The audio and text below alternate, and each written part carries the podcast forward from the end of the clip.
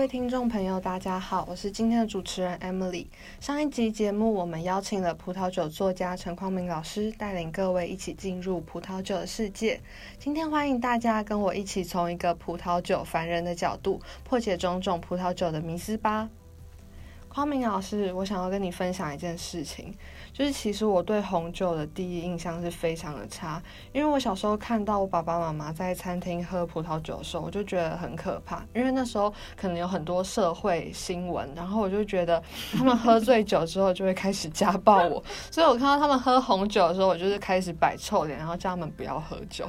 天哪，你的这个我很喜欢你这个葡萄酒凡人是吗？我觉得 这是很有趣的，但是为什么为什么你你的那个？这个叫什么被害妄想那么 严重？因为葡萄酒其实哦，对，讲到这里，我觉得各位葡萄酒凡人们，大家好，我是葡萄酒畅销作家陈匡明，我要在这里郑重的声明一个很严肃的想法，就是葡萄酒是非常非常非常之健康的，好吗？各位哦，就是说，呃，因为葡萄酒它跟其他的酒类不一样。它的酒精浓度通常只有不到百分之十五，而且我们一般饮用葡萄酒都是会搭配食物，所以呢，第一个葡萄酒很少很少，几乎不会有什么饮用过量的一个情况。而且大家喝葡萄酒，你很少看到有人在买醉，因为你用葡萄酒买醉根本喝不醉，好不好？你 要喝非常非常多的量才可以醉，而葡萄酒的价格并不是那么容易让你这样像灌水一样灌那么多量，所以葡萄酒它是一个反而对健康来讲非常有益的，尤其呃，如果我们说像法国也有很多实证，或者像欧洲他们有很多研究。都说每天适当的饮用适量的葡萄酒是对身体非常非常好的，尤其是我觉得你的爸妈，你的爸妈的年纪应该是中年了吧？哦，特别是年龄越大的人，其实更需要呃一些葡萄酒，因为葡萄酒它含有很多有益人体的成分，不管是单宁啦、葡萄多酚啦，可以促进心血管的一些活动，然后降低心血管疾疾病的风险。甚至像我家里，我的妈妈已经是银发族了哦，我都会每个礼拜我们在家吃饭的时候都会固定喝酒，因为为什么？因为葡萄酒还可以有效的预防，比方说像阿兹海默症呃等等的这些疾病。比方说，我都会强迫他哦闻了以后告诉我这有什么味道，啊，我说不出来。不管你要想，因为其实葡萄酒的记忆，因为气味跟记忆在我们大脑里分布的区域是很靠近的，所以透过这个嗅闻葡萄酒香，其实是对你呃。增加你的记忆力，或者是说让你的记忆，呃，让你的大脑这个区块去活动，是一个很好的。所以大家一定要有一个第一个正确的认识，各位葡萄酒凡人，葡萄酒是有益身体健康的，好吗？啊，请大家可以每天适量的饮用，不要过量。然后记得喝的时候，呃，我完全建议你是搭配食物佐餐，不管你吃的是泡面、炸鸡、薯条，啊，或者是这个鸡排。都可以，好吗？OK，好。可能是我当时就是太小，然后对酒的认识就是只有葡萄酒或者是啤酒。但啤酒的话就觉得哎还好，就是蛮多人都在喝的，所以就觉得它没有这么浓。可是因为看到葡萄酒就是红红的。然后就觉得哇，它的酒精浓度一定很高，然后所以就有这种错觉。就是也想要问一下，哎，就是我们常常听到法国是全世界最大葡萄酒产地，但除了法国之外，有没有其他国家的葡萄酒也是很推荐的？我想回去推荐给我的妈妈来喝。没错，请他们第一个在这里不好意思。葡萄酒凡人，我又要再纠正一下，因为根据呃目前的生产资料哦，就从二零一五年开始，意大利已经取代了法国，成为全世界最大的葡萄酒产国。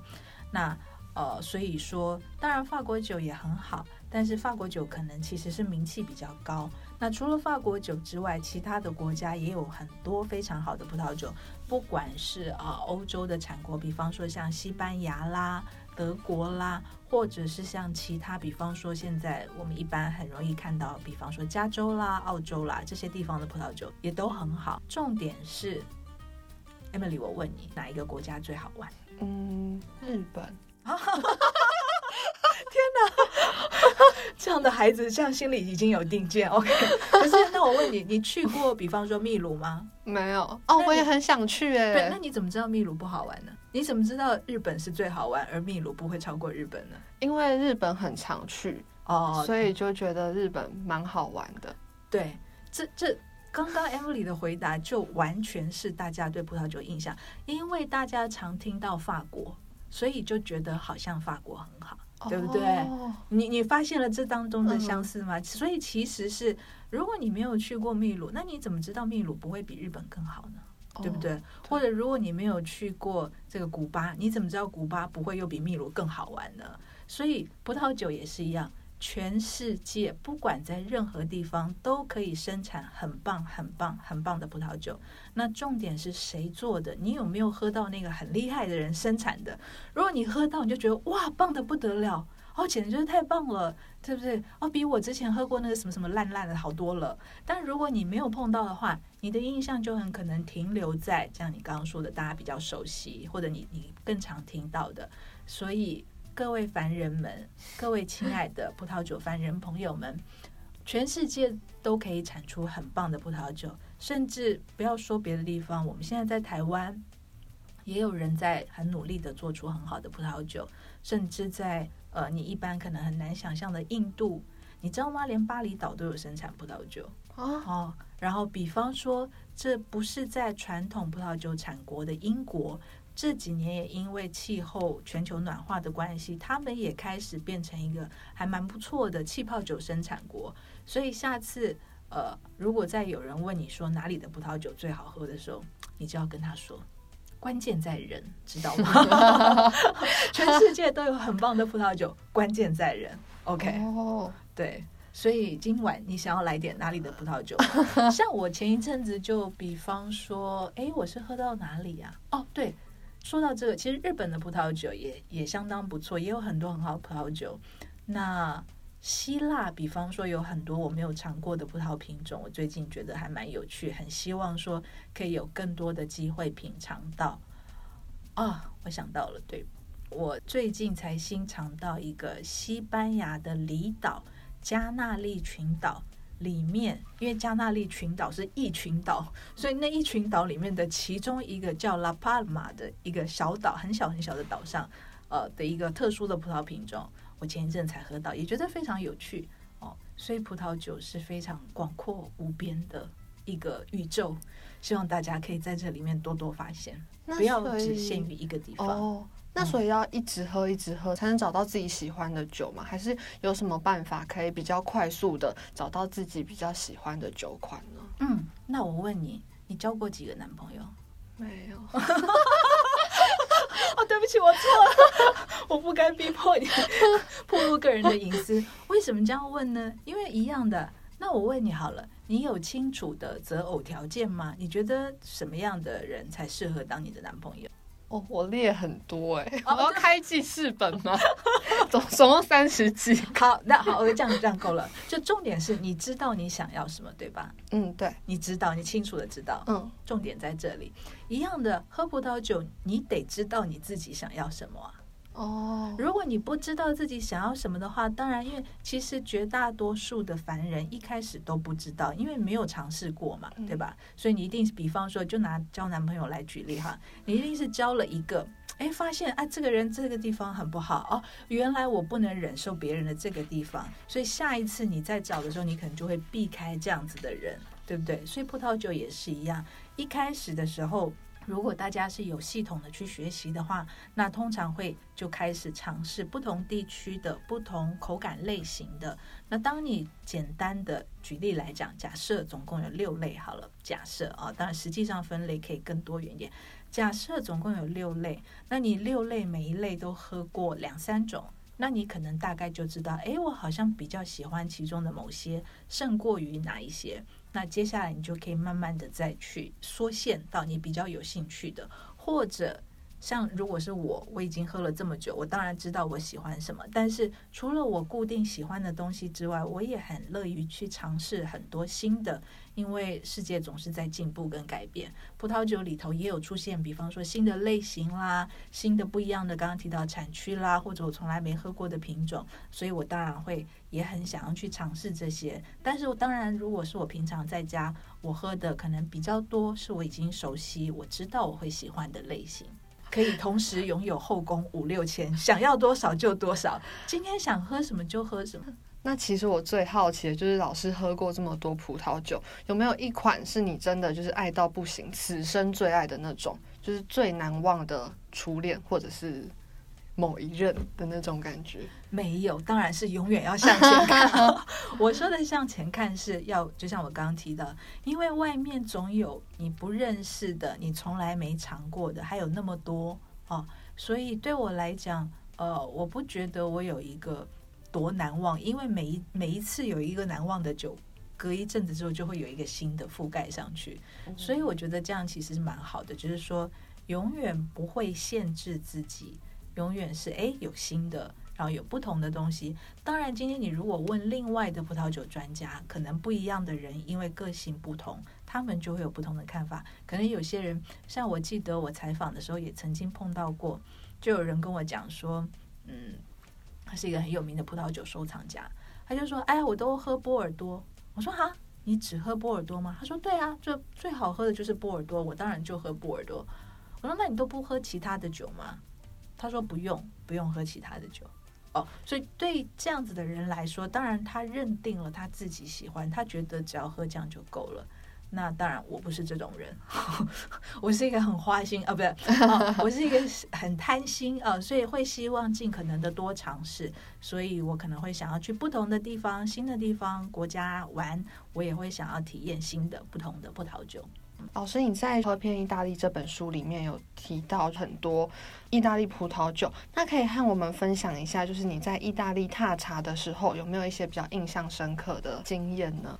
对，意大利完全是一个让人印象深刻、深刻到不行的地方哦。我跟你说，你知道吗？我在意大利的时候啊啊，这时候其实我很希望我们的那个 podcast 可以出现影像，因为我要跟大家讲，有一位大帅哥叫做 Ricardo。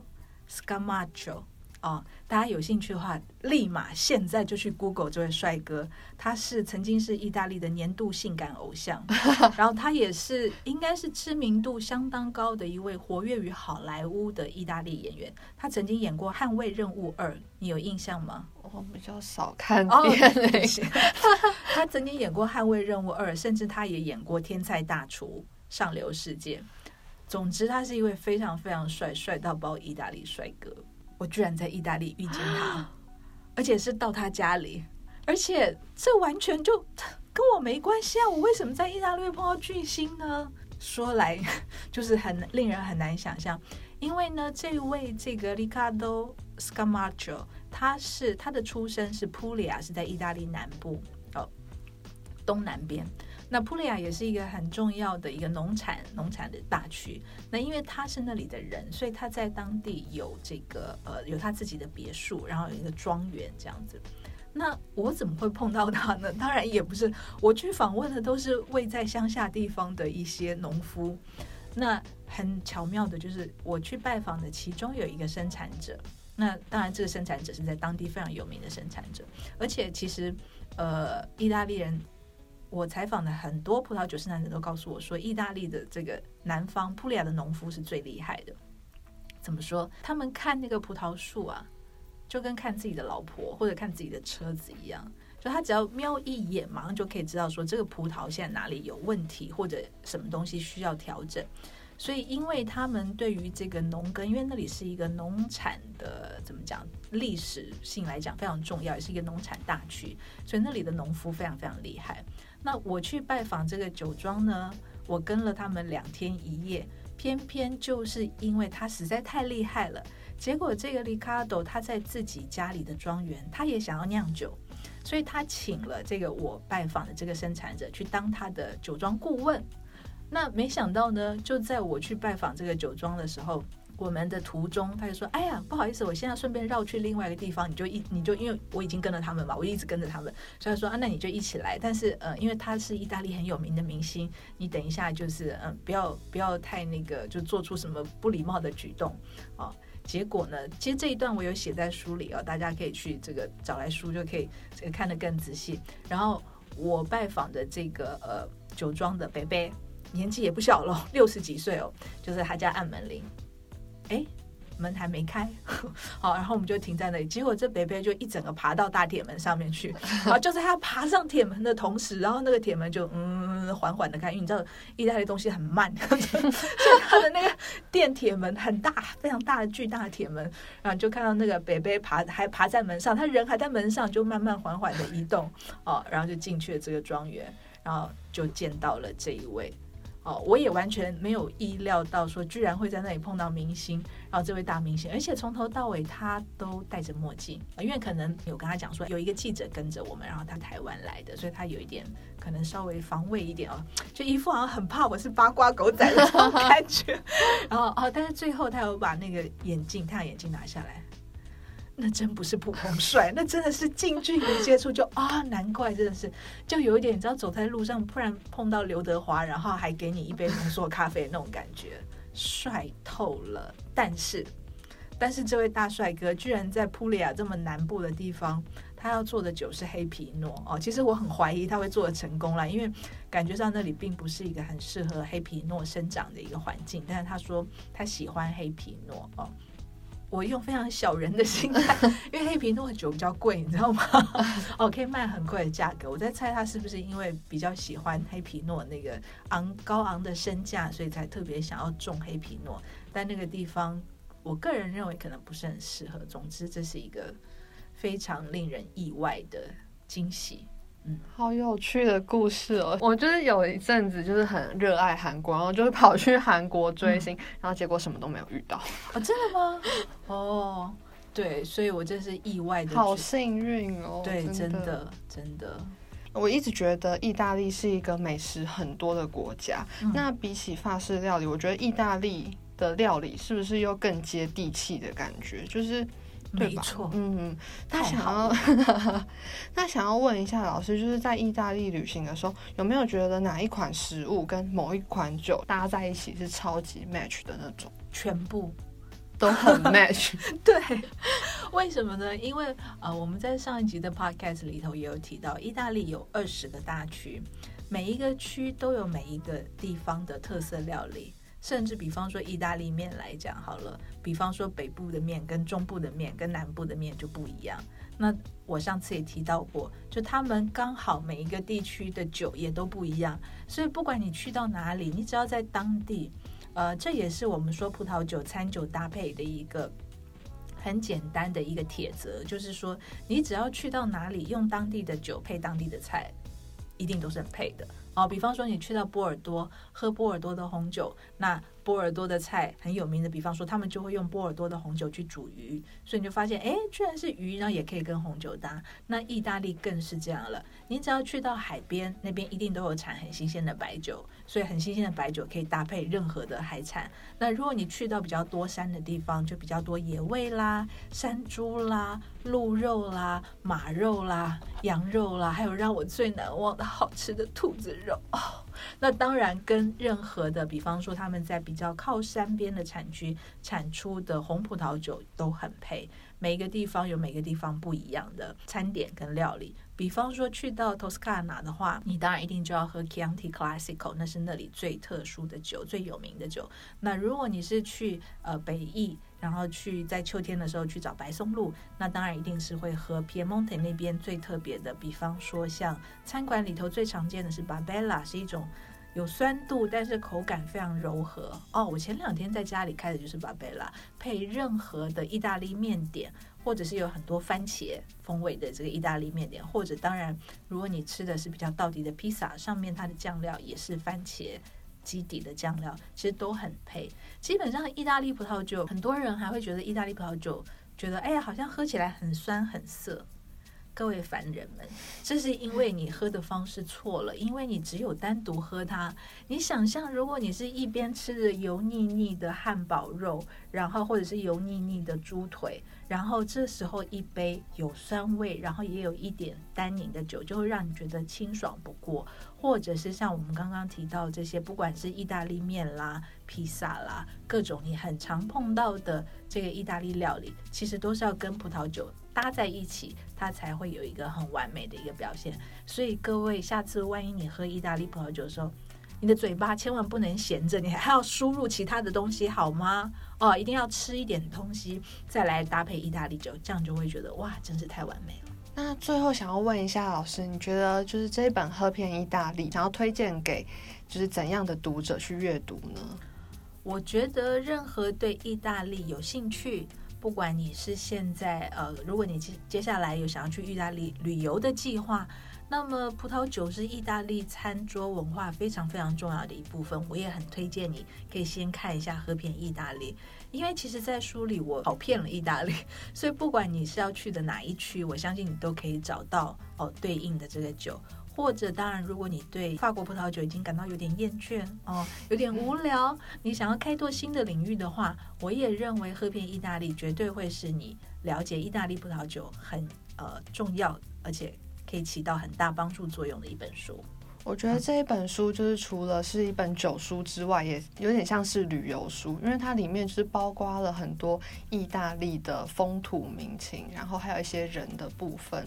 没错，因为葡萄酒其实就是你刚刚说的这些东西的展现啊，风土民情以及人才会有葡萄酒，所以葡萄酒当然就是展现这所有东西，你就会知道意大利人多可爱、多可恶，然后也知道怎么样跟他们纠缠。呃，如果大家还记得我们上一集的 podcast 的话，我有提到一些有趣的小故事，像这些就是你去意大利旅游的话非常有用的一些诀窍。